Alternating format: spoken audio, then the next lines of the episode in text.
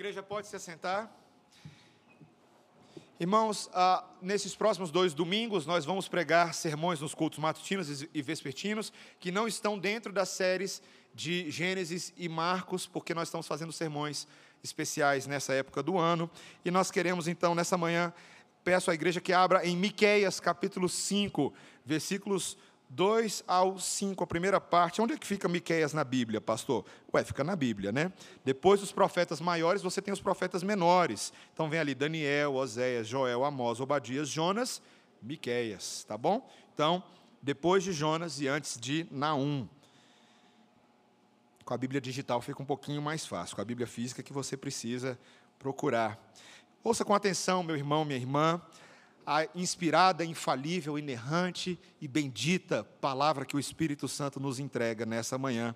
Versículo 2 de Miqueias 5 diz assim: E tu, Belém Efrata, pequena demais para figurar como grupo de milhares de Judá, de ti me sairá o que há de reinar em Israel, e cujas origens são desde os tempos antigos, desde os dias da eternidade.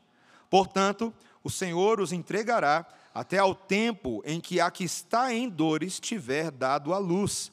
Então o restante de seus irmãos voltará aos filhos de Israel.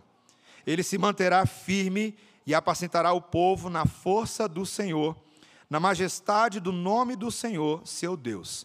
E eles habitarão seguros, porque agora será ele engrandecido até aos confins da terra este será a nossa paz. Amém? Vamos orar, irmãos.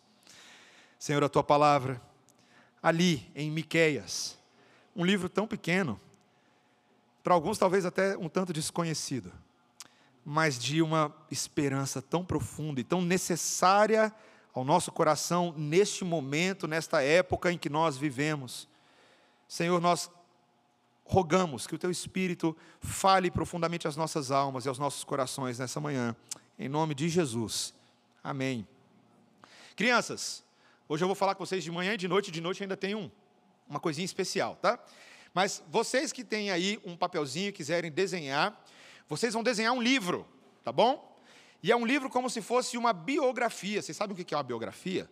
É um livro sobre uma vida de uma pessoa que já passou. Então você vai fazer assim como se fosse o livro, e aí na cara, na capa do livro, você vai botar a cara de alguém. Pode ser alguém da sua família, como se fosse a biografia da vovó, a biografia do vovô, do papai, da mamãe, alguém assim. Você vai botar o rosto de alguém. Se você fizer a sua própria cara, né? Aí eu vou falar que a sua, você está escrevendo a sua própria biografia. A gente tem que conversar depois sobre, sobre isso, tá bom? Queridos, biografias. Quando a gente está na época da escola, a gente tem que ler diferentes gêneros literários. E eu lembro as primeiras biografias que eu li ainda na época da escola, e eram dos autores ah, brasileiros, poetas, escritores ah, famosos. E biografia é quando você vai ler sobre os feitos, os fatos da história de alguém que já se passou. Depois eu comecei a ler biografias de missionários que me edificaram muito ao longo ah, da vida e essas histórias nos inspiram, e você fala assim: nossa, que bom que tudo isso aconteceu, porque agora eu posso aprender com os erros, com acertos dessa pessoa, e isso me inspira a ser um cidadão melhor, a ser um pai melhor, uma mãe melhor, e por aí vai. Mas eu quero fazer uma pergunta técnica para você. Você já leu uma biografia de alguém que ainda não nasceu?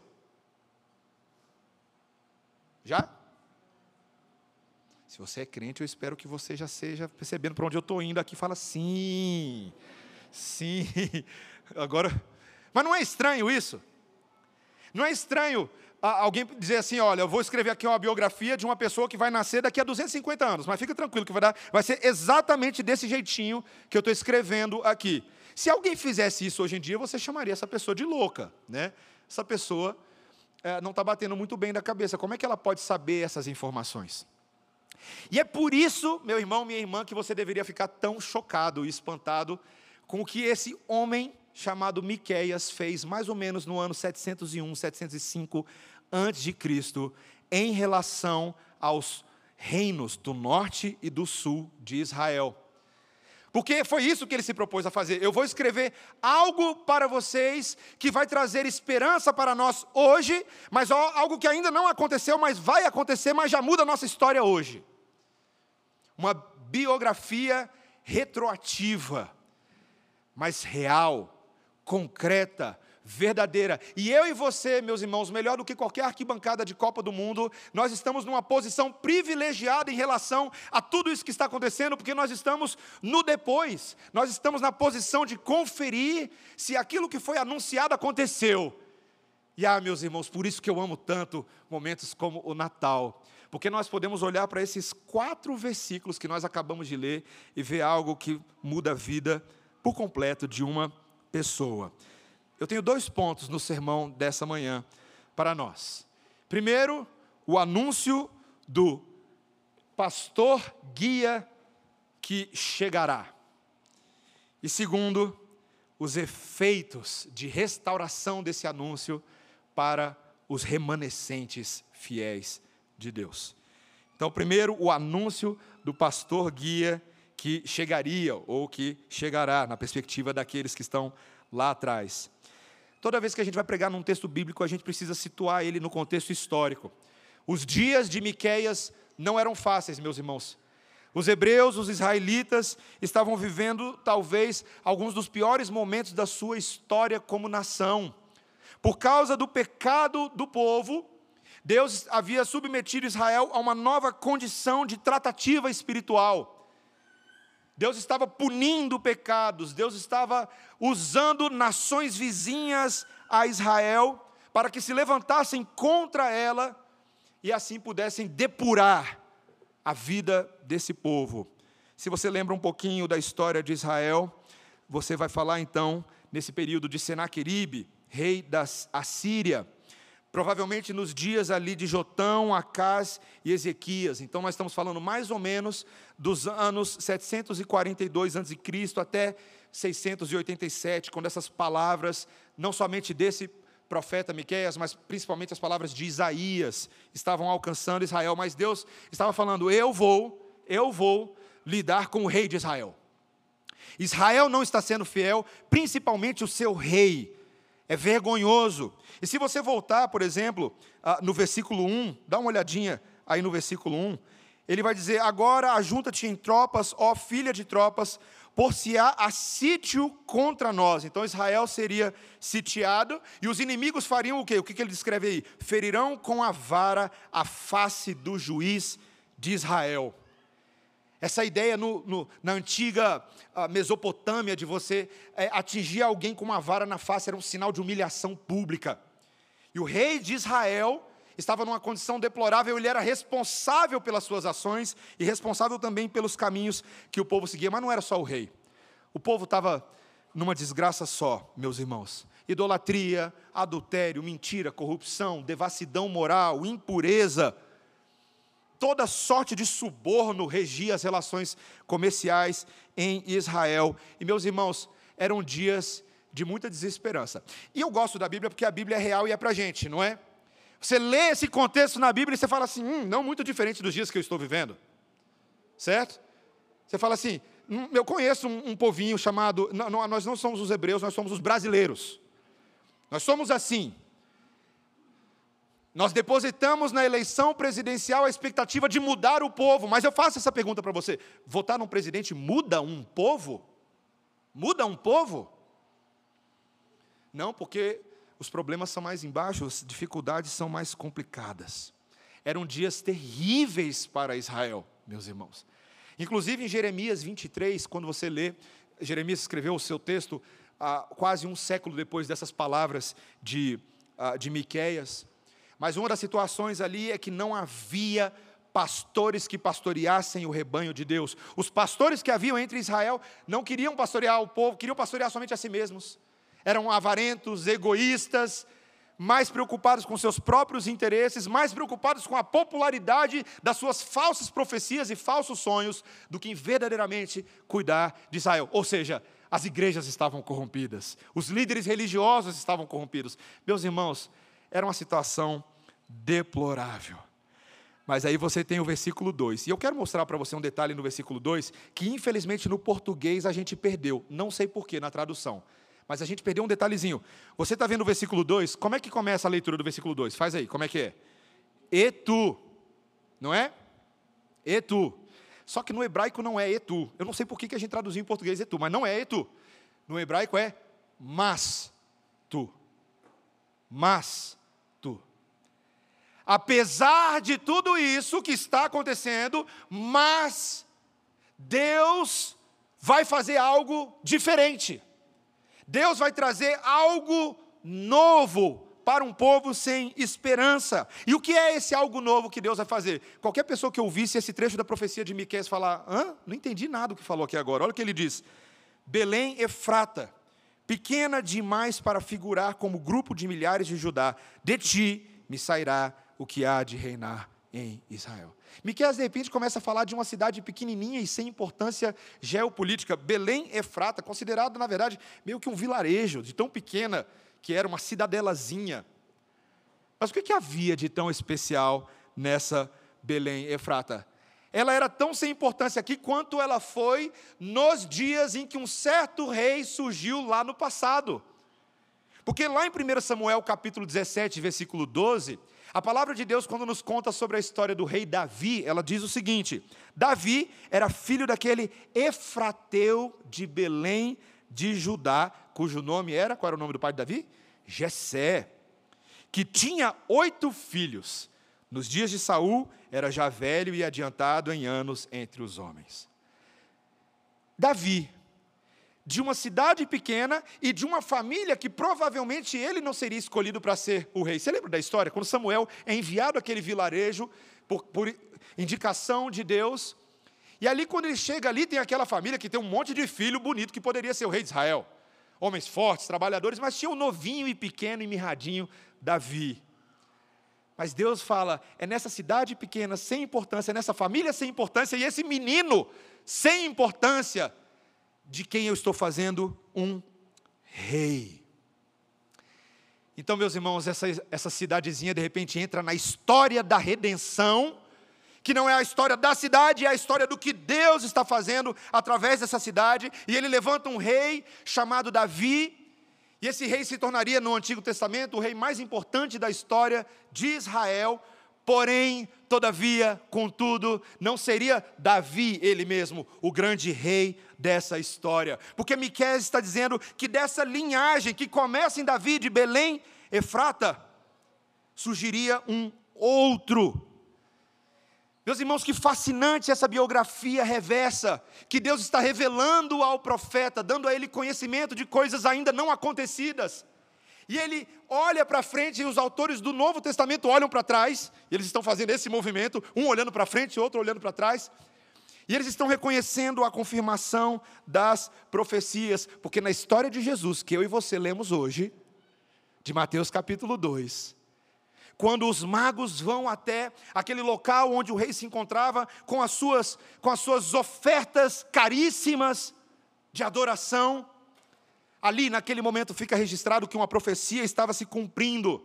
E tu, Mateus 2,6, e tu, Belém, terra de Judá, não és de modo algum a menor entre as principais de Judá, porque de ti sairá o guia que há de apacentar o meu povo de Israel. Meus irmãos, que coisa maravilhosa. Nós não estamos falando de mais um rei, de qualquer rei, nós estamos falando de um rei absolutamente especial, porque o versículo 2, olha aí, olha comigo o versículo 2. Na continuidade dele, ele diz: Um rei cujas origens, está vendo aí, ó, são desde os tempos antigos, desde os dias da eternidade. Veja, ele está falando que a origem dele é dos dias antigos, mas esses dias antigos não são os dias de Davi, que já eram antigos para quem estava ali no Novo Testamento, né? Mas é mais antigo do que isso.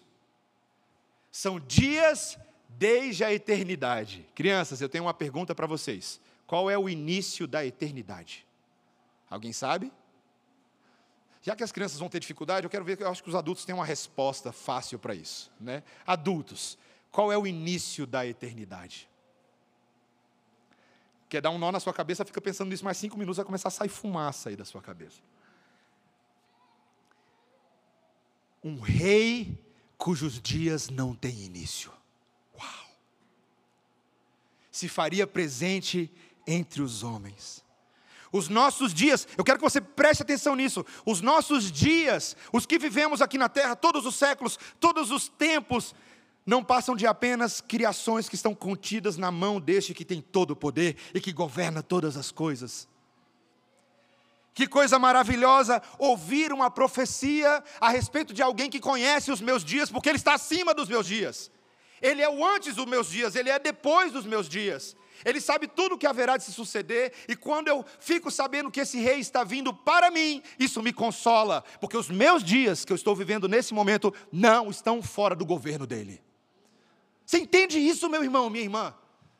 Como essa profecia são profecias que nós precisamos ouvir hoje em dia? Porque veja, meu irmão, minha irmã, essas palavras foram dadas a Israel, assim como são dadas a nós, no meio de uma espécie de julgamento divino, que me permita dar a minha opinião para os irmãos. Eu creio que em vários, de várias formas, e eu não quero ser mal interpretado aqui, mas porque a minha, a minha avaliação ela é múltipla, a minha análise ela passa por outros elementos culturais, mas eu creio que de alguma maneira Deus está pesando a mão sobre a nossa nação. Pronto. De formas completamente diferentes, não só da forma que talvez você esteja pensando que eu estou falando, eu estou falando de várias formas. Israel era rebelde, o povo brasileiro é rebelde. Os pecados de Judá envolviam fraude. Tem fraude no Brasil? Hoje tem. Envolviam roubo. Miqueias 2,8. Tem roubo no Brasil? Hoje tem. Envolvia avareza. Miqueias 2,9. Tem avareza no Brasil? Hoje tem. Envolvia devassidão. Miqueias 2,1. Tem devassidão no Brasil hoje? Tem. Envolvia opressão. Tinha opressão naqueles dias? Tinha. Tem opressão aqui hoje? Tem. Envolvia hipocrisia, Miqueias 3,4. Tem hipocrisia aqui hoje? Tem. Envolvia heresia, Miqueias 3,5. Tem heresia aqui hoje? Tem. Envolvia injustiça. Tem injustiça hoje no Brasil? Miqueias 3,9? Tem. Envolvia extorsão e mentira, Miqueias 6,12. Tem isso no Brasil hoje, extorsão e mentira? Tem. Se você olhar humanamente para a nossa situação, você falaria, não tem esperança nenhuma, a gente está vivendo uma grande desgraça. Mas, de Belém Efratá veio o Messias eterno para nós. E no Natal, eu e você precisamos tirar o olho das circunstâncias e olhar para aquele que é eterno. Urgentemente. Parar de viver um dia após o outro temeroso, ansioso, com medo do que vai acontecer com o seu dinheiro no banco, com medo do que vai acontecer com a sua saúde, com medo do que vai acontecer com os relacionamentos, quando que vem da situação do nosso país, para um pouquinho com isso e olhe para aquele que é eterno. Aquele cujos dias não têm início e não tem fim, e aquele que nos convida em Cristo Jesus, porque Cristo morreu por nós e ressuscitou, para que nós tenhamos a vida eterna. E vida eterna nas Escrituras Sagradas, no livro de João, não é apenas vida sem fim, cronologicamente falando. Vida eterna é vida abundante, vida plena, vida repleta e suprida de toda a graça que Cristo Jesus tem reservado para nós nas regiões celestiais. Essa é a esperança. O surgimento desse pastor guia de Belém não deveria ser pensado apenas no dia de Natal, mas deveria ser esperança que ampara o nosso coração todos os dias quando eu acordo para trabalhar, quando eu faço devocional com a minha família, eu sirvo a um Deus eterno. Meus dias hoje, eu posso talvez não ter dinheiro para pagar a conta que eu queria pagar ali, pode ter uma situação que eu não consigo resolver muito bem acolá, tem uma situação familiar ali que eu não consigo ter poder para resolver o problema entre os meus irmãos, na igreja eu estou vendo uma situação, mas, mas, eu creio no Deus eterno. Eu acho que teve uma mudancinha no som aqui, né? Não tem problema não. Vocês estão conseguindo me ouvir? Acho que foi uma quedinha de, de, de energia. Estão conseguindo me ouvir? Então, ok, vamos continuar, não tem problema não. Então nós precisamos, meus irmãos, fazer esse exercício diariamente. Olhar os nossos dias, Salmo 90, versículo 12 e versículo 2, olhar os nossos dias à luz da eternidade do Senhor. Amém? Até aí tudo bem? Segundo ponto.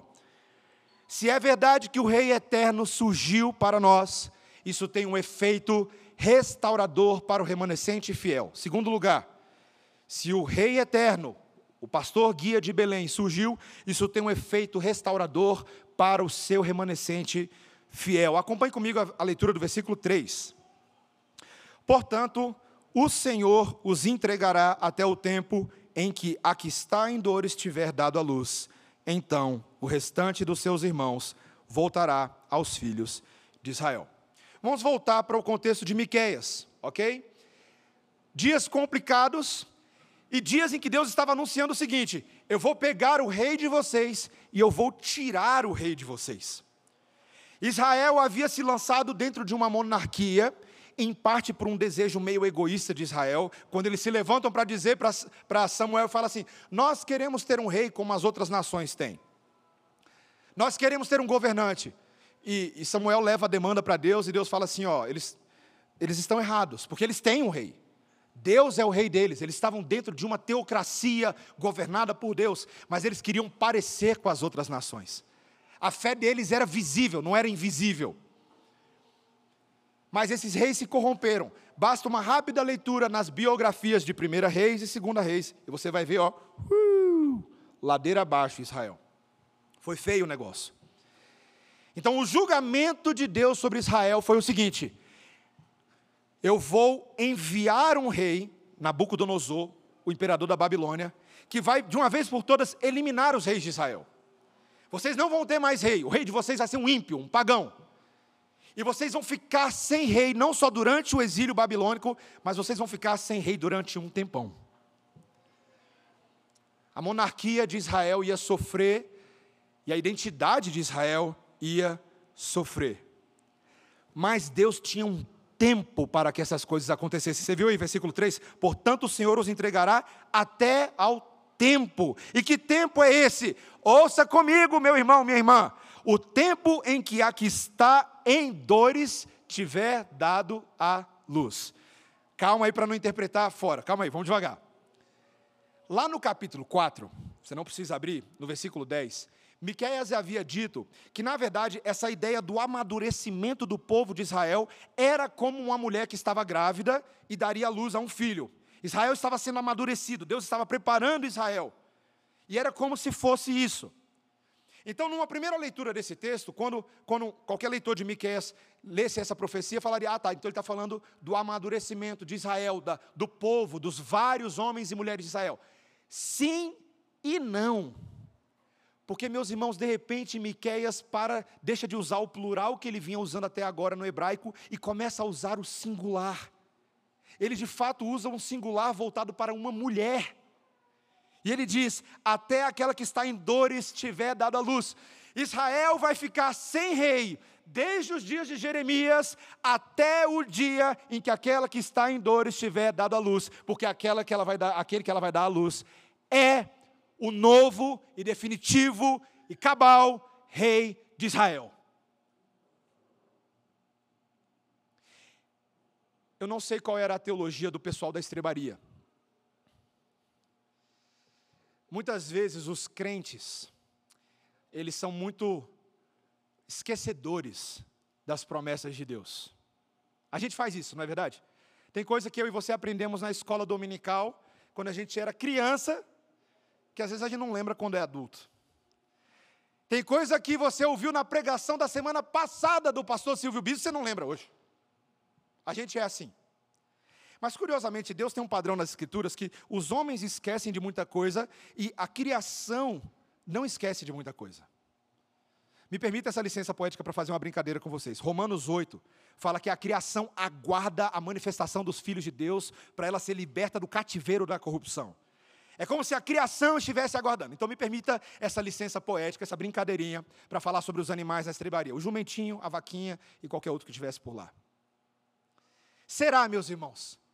Será que a criação, será que os animais, naquela estrebaria que pareciam apenas espectadores passivos ali, será que a criação toda ali, os animais, as estrelas, a terra, naquele momento que Jesus nasce. Eles não estão ali sem amnésia, sem esquecimento, pensando: ó, oh, Miqueias, olha o rei, olha o rei, ó, ó, 700 anos, ó, aqui, ó, aqui, ó. Parece sem importância, porque afinal de contas é um coxo onde a gente come, é uma manjedoura. Não tem valor para ninguém. Não foi palácio, não foram as nações geopoliticamente mais importantes foi num lugar pequeno, em Belém, Efrata, aonde José e Maria haviam sido rejeitados por todos, não tinha lugar para eles deitarem, então põe o bebê na manjedoura, mas o bebê na manjedoura é o rei prometido por Miqueias. Eu fico pensando a criação que não tem tanta amnésia como a gente tem, porque parece que é isso que Romanos 8, 21 está falando. A criação pensando: será que esses homens não vão acordar? Será que o pessoal não vai perceber o que está acontecendo aqui?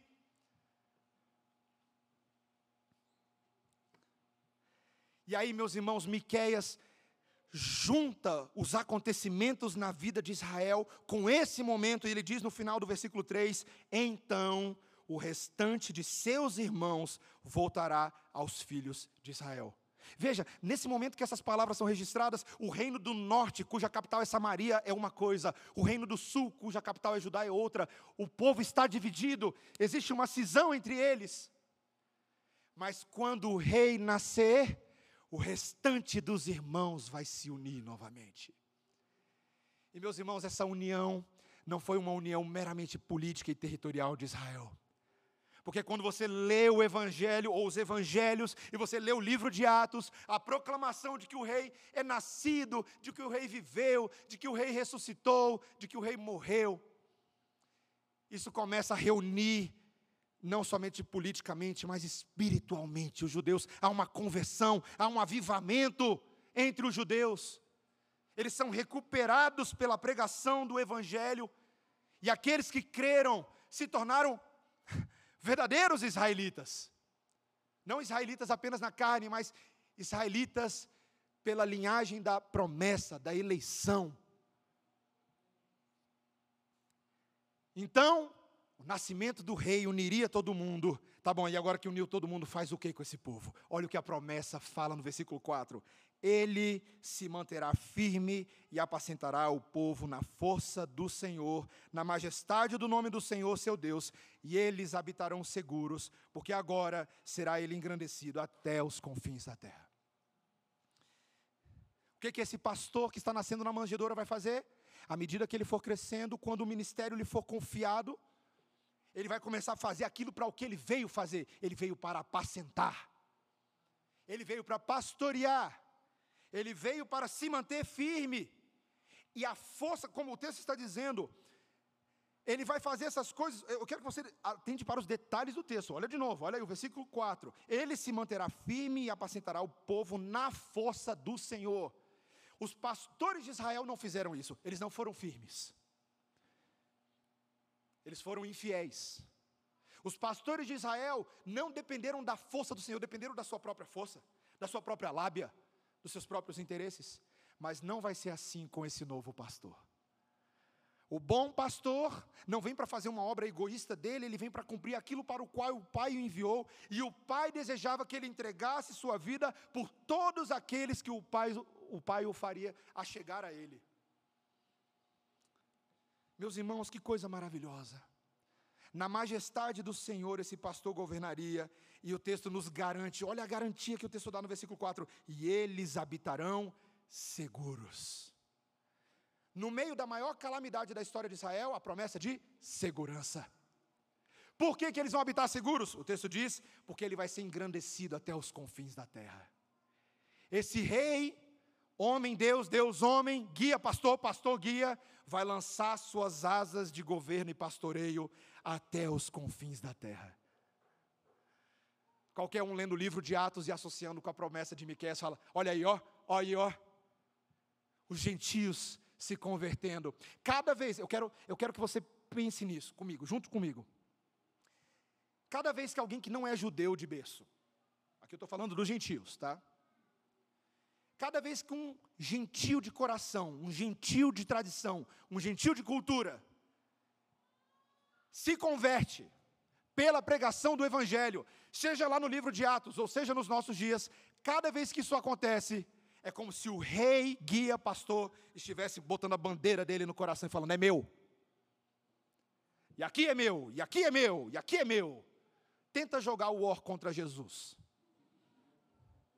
Não tem nem início. Satanás, de uma certa forma, tentou fazer isso. Conhecedor das profecias como era, porque afinal de contas era um anjo, Satanás nunca deixou de conhecer as profecias, ele sabia de tudo. Mas foi um levante fútil. Toda vez que os demônios esperneavam e gritavam e falavam, ah, Jesus chegava e acabava com a festinha deles. os exorcismos de Jesus, eu quero que você preste atenção nisso, não eram showzinho de mágica para encantar os espectadores, eram conquistas territoriais do reino de Jesus sobre o coração dos gentios. É meu, é meu. Ele lança o reinado dele sobre os confins da terra. E quando você vê um rei, presta atenção, meu irmão, minha irmã, que é capaz de governar acima do território da minha casa, é capaz de governar acima do território da minha cidade, é capaz de governar acima do território do meu país, é capaz de governar acima do território do mundo, é capaz de governar sobre todo o universo. Quando eu vejo esse rei, o que é que o meu coração tem? Segurança. Então vamos lá? Bolsonaro não vai te dar isso. Lula não vai te dar isso. Tebé não vai te dar isso. Brizola não ia te dar isso. Fernando Henrique não vai te dar isso. Pode pegar aí, todos aí, vai, vai. Olha para frente, olha para trás. Olha, pode olhar, olha. Ninguém vai te dar isso. Só tem um que pode nos dar isso. Jesus, que não permite comparação com qualquer outro governante nesse mundo. Que não se coloca em pé de igualdade com nenhuma autoridade sobre a terra. Porque ele é único. Ele é único.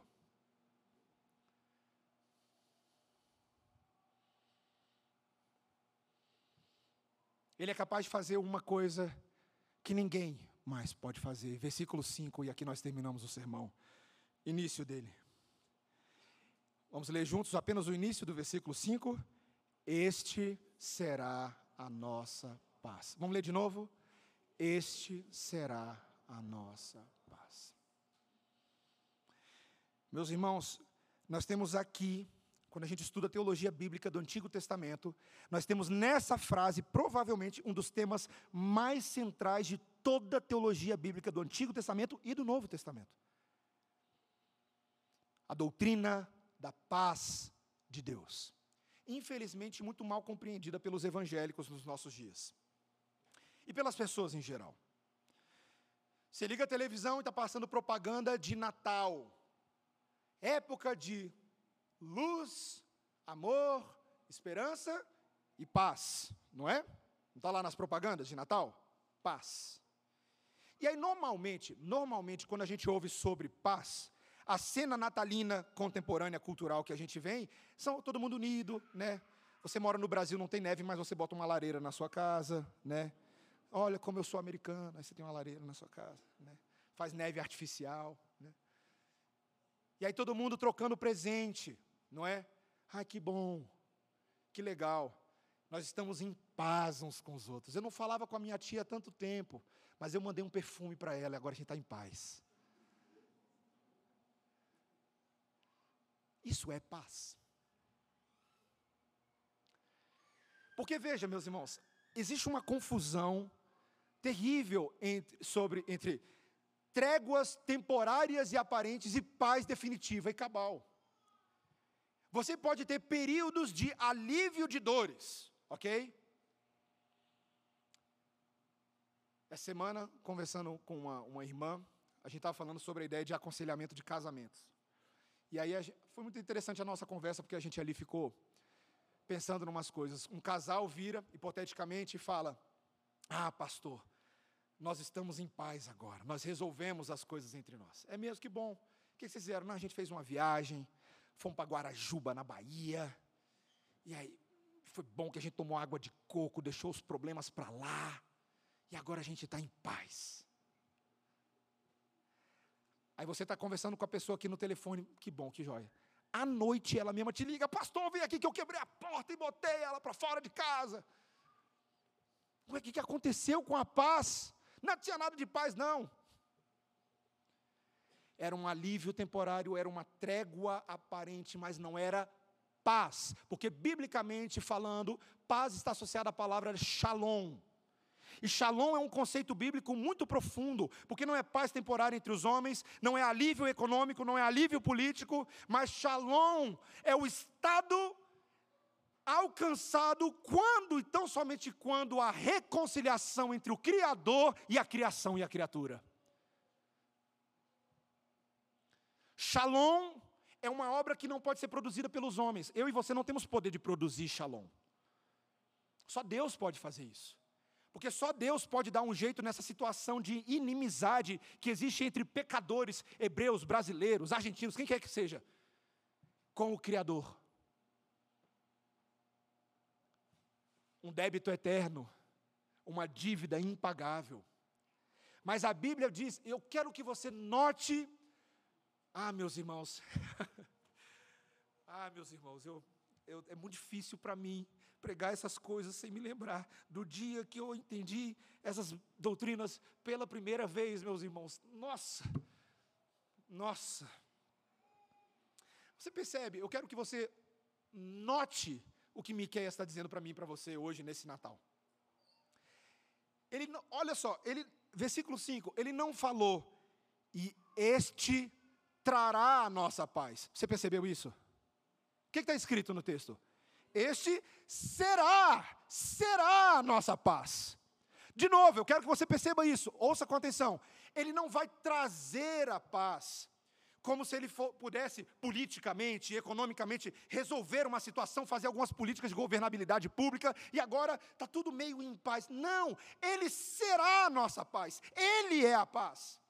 Como é possível alguém ser a paz? Somente alguém que entra no meio da zona de conflito e resolve a parada, alguém que entra lá no meio. Qual é a guerra? A guerra é entre o santo Deus e o povo depravado. E ele entra no meio disso e resolve o problema. Ele se torna o veículo, o meio pelo qual a paz é alcançada. E Paulo é tão, ele é tão tomado por essa verdade, quando ele entende que Cristo se torna o Cordeiro Pascal, e ele fala isso lá em Coríntios. Ele fala que aqueles sacrifícios da antiga aliança apontavam para o fato que ele se tornaria um sacrifício agradável a Deus. Com a sua vida, com a sua obra, com a sua perfeição, fazendo o oposto de tudo aquilo que Israel fez, sendo virtuoso, sendo bondoso, sendo maduro. Alguém que não merecia morrer, porque ele era o melhor do que a gente tinha, mas ele se torna paz ele faz o sacrifício na sua carne, no seu próprio corpo, que resolve, porque o Santo Deus sabe que apenas a morte poderia resolver o problema dos homens. Não havia reconciliação. O homem merecia morrer. O homem escolheu seu caminho torto. Mas Jesus se torna o sacrifício de paz em nosso lugar. Ele apazigua a ira de Deus, meus irmãos. Você consegue imaginar isso? E eu quero só gastar um tempo com a cristologia aqui. Eu prometo que eu estou caminhando para o final, mas aqui, isso aqui é muito sério. O mundo inteiro precisava morrer, e eu não sei se o mundo inteiro morrendo resolveria a parada. Mas uma pessoa, uma pessoa morre, e o pai olha para o sacrifício dele, tendo antecipado, dizendo: Este é meu filho amado em quem me comprazo. E Isaías antecipa lá em Isaías 53 que o pai receberia aquela oferta de forma maravilhosa. 2 Coríntios capítulo 3 inteiro. A vida de Jesus sobe à presença do Pai e ele diz: agora está consumado, agora está resolvido. Está resolvido. E meus irmãos, algo maravilhoso aconteceu naquele momento.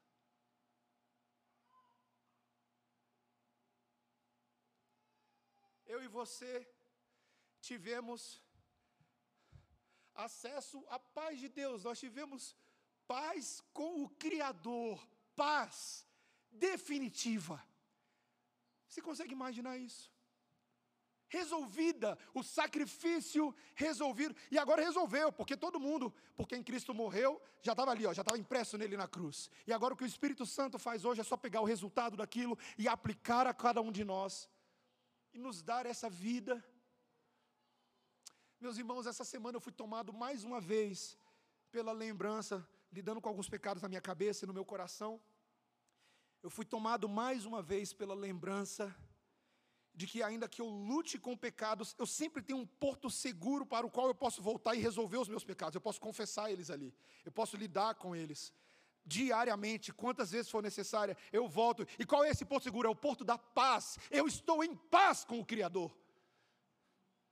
E porque eu estou em paz com o Criador, a culpa, a dor, o problema, a minha aflição, minha ansiedade, minha língua titubeante, minha falta de cumprimento de promessas são resolvidas quando eu volto para aquele que é a origem da minha paz, que é o meio da minha paz, que é o fim da minha paz.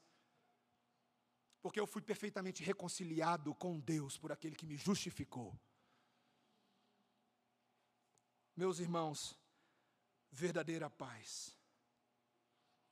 E é por isso que Jesus, nas suas palavras finais aos discípulos antes de morrer, ele antecipou a profunda doutrina da paz, dizendo em João 14, 27, deixo-vos a paz, a minha paz vos dou, não vou lá dou como a dá o mundo, não se turbe o vosso coração, nem se atemorize. Está vendo? Quando você tem a verdadeira paz, quando ela foi alcançada apenas por Deus que nos lança dentro do shalom da redenção, você não precisa se turbar, você não precisa se atemorizar. Efésios 2,14, porque Ele é a nossa paz, o qual de ambos fez um. E tendo derribado a parede da separação que estava no meio, a inimizade, ele restaurou o relacionamento que havia entre os homens, entre judeus e gentios. Paulo está escrevendo para a igreja de Éfeso falando: judeus e gentios, vocês não podem ficar brigados. Não pode ser reino do norte e reino do sul. Porque Deus resolveu, Ele derrubou a parede da inimizade. Primeiro que havia aqui, havia um paredão aqui, Ele derrubou. E agora Ele está derrubando aqui também. Eu fecho o meu sermão contando uma ilustração engraçada e meio trágica. Esse pastor de vocês não bate bem, eu botei a camisa da Argentina alguns dias atrás, né? Eu tinha uma camisa da Argentina que eu tinha comprado na lua de mel. Na época a Argentina estava quebrada, então estava tão barato, meus irmãos, eu comprei ela. Estava mais barato comprar a camisa da Argentina na Argentina do que comprar a camisa do Brasil no Brasil. Então eu comprei a camisa da Argentina. Ela era bonita, eu gostava dela. Aí eu fiquei um tempão sem usá-la, porque eu tenho amigos julgadores e preconceituosos. Aí o Messi ganhou a Copa do Mundo, né? Aí na segunda eu botei minha camisa da Argentina e me atrevi a colocar isso em alguns grupos da igreja e fui massacrado pelas ovelhas. E aí, na brincadeira, a gente zoando um com o outro, lá pelas tantas, um amigo meu, pastor, ele vira e fala assim. A gente estava conversando e ele falou sério, aquilo me assustou um pouco, ele disse, é, Mateus, é, isso que você fez é um pecado. Eu falei, opa, por que foi um pecado? Ele falou, não, porque é uma vergonha, você é brasileiro, e ele estava falando sério, não estava brincando, tá? porque você é brasileiro e brasileiro não. E ele usou mais ou menos essas palavras, eu não vou usar a palavra que ele falou, mas mais ou menos ele falou assim: e brasileiro não tem esse tipo de relacionamento com argentino, isso é ofensivo à nossa nação. E aí eu. Eu notei que tinha um negócio no coração do meu irmão ali. Eu fiquei preocupado com aquilo. Por que eu fiquei preocupado com aquilo, meus irmãos? Porque a gente muitas vezes usa do mesmo artifício para fazer separação por outros motivos com irmãos na fé. E eu sei que o mundo é difícil, meus irmãos, eu não estou sendo simplista aqui, não, tá? O mundo é difícil. Eu sei que é. Política é difícil, eu sei que é. Mas vocês viram o que Jesus falou aqui? Ele é a nossa paz. Ele é a nossa paz. A paz eu não alcanço apenas resolvendo a questão esportiva ou política ou econômica com alguém, não. A paz eu alcanço quando ambos pecadores olham para Jesus e falam: Jesus, você é a nossa paz, nos ajuda a resolver esse negócio aqui embaixo. Se Jesus é a nossa paz, meus irmãos, eu posso bater papo e ter amizade com o argentino, inclusive, e querer que ele se converta. E ele pode fazer o mesmo comigo. Se Jesus é a nossa paz, eu preciso urgentemente descobrir uma maneira de conviver com pessoas que pensam diferente de mim. Eu preciso pedir, Senhor, dá sabedoria. Porque tem algumas pessoas que pensam diferente de mim em certas áreas da vida, mas também foram lavadas e remidas pelo sangue do Cordeiro. O que, que eu faço com isso, Senhor? Eu preciso encontrar uma forma. Derrama sobre o meu coração. Olha só, dica final. Fecha o sermão, porque eu já falei que vou fechar 20 vezes. Então, dica final. Dica final. Muitas vezes eu e você estamos fazendo a oração errada. A oração que estamos fazendo é, Senhor, sim, Senhor, para eu ter comunhão com fulano de tal, muda ele. Muda ele, Senhor, porque senão não vai rolar. Só que essa não é a oração do crente. A oração do crente é fazer pelo outro o que Jesus fez por nós. Senhor, então a oração deveria ser: Senhor, muda o meu coração. Porque se Jesus foi capaz de morrer por mim, pecador e inimigo dele, eu certamente devo ser capaz de fazer o mesmo que são pelos meus irmãos, por pessoas. Muda a mim, Senhor, dá-me o coração certo, dá-me a disposição certa, e que esse testemunho da minha vida possa constranger, possa mudar, possa fazer aquilo para o qual o Senhor apontou. Mas não espere o outro mudar para você mudar. Seja você o promotor da paz, seja você o promotor da vida, seja você o promotor de Cristo. E Deus vai ajudar a gente a lidar com as diferenças, porque a gente vai ter que chegar junto lá no céu, né? Chegando lá no céu não tem mais nada de diferença.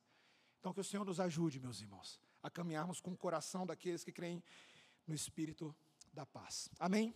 Vamos orar, igreja. Bendito Deus.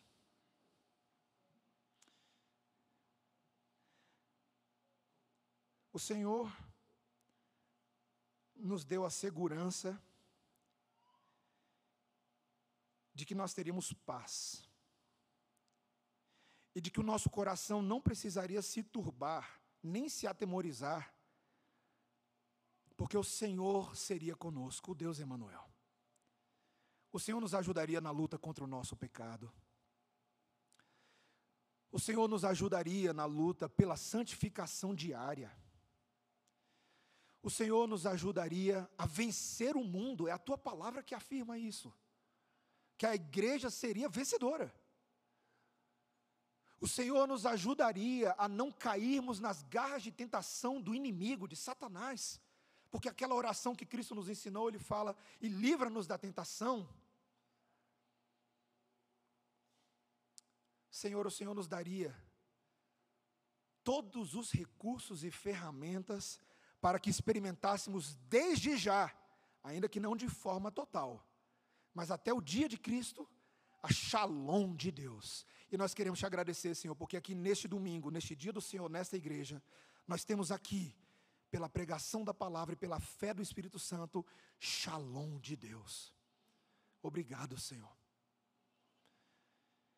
Senhor, nós te exaltamos porque essa biografia às avessas, que Miqueias contou que ia acontecer antes de acontecer, nós podemos ver hoje que aconteceu. Como é bom, Senhor, crer nas infalíveis promessas do Senhor. E tudo que o Senhor fez cumprir até agora, certamente haverá de continuar se cumprindo até o dia em que Cristo voltar para reinar em novos céus e nova terra sobre as nossas vidas. Senhor, dá-nos a tua esperança, que neste Natal, nós, o remanescente fiel que o Senhor separou para si mesmo, possamos ser restaurados por causa do pastor guia de Belém, em nome de Jesus. Amém.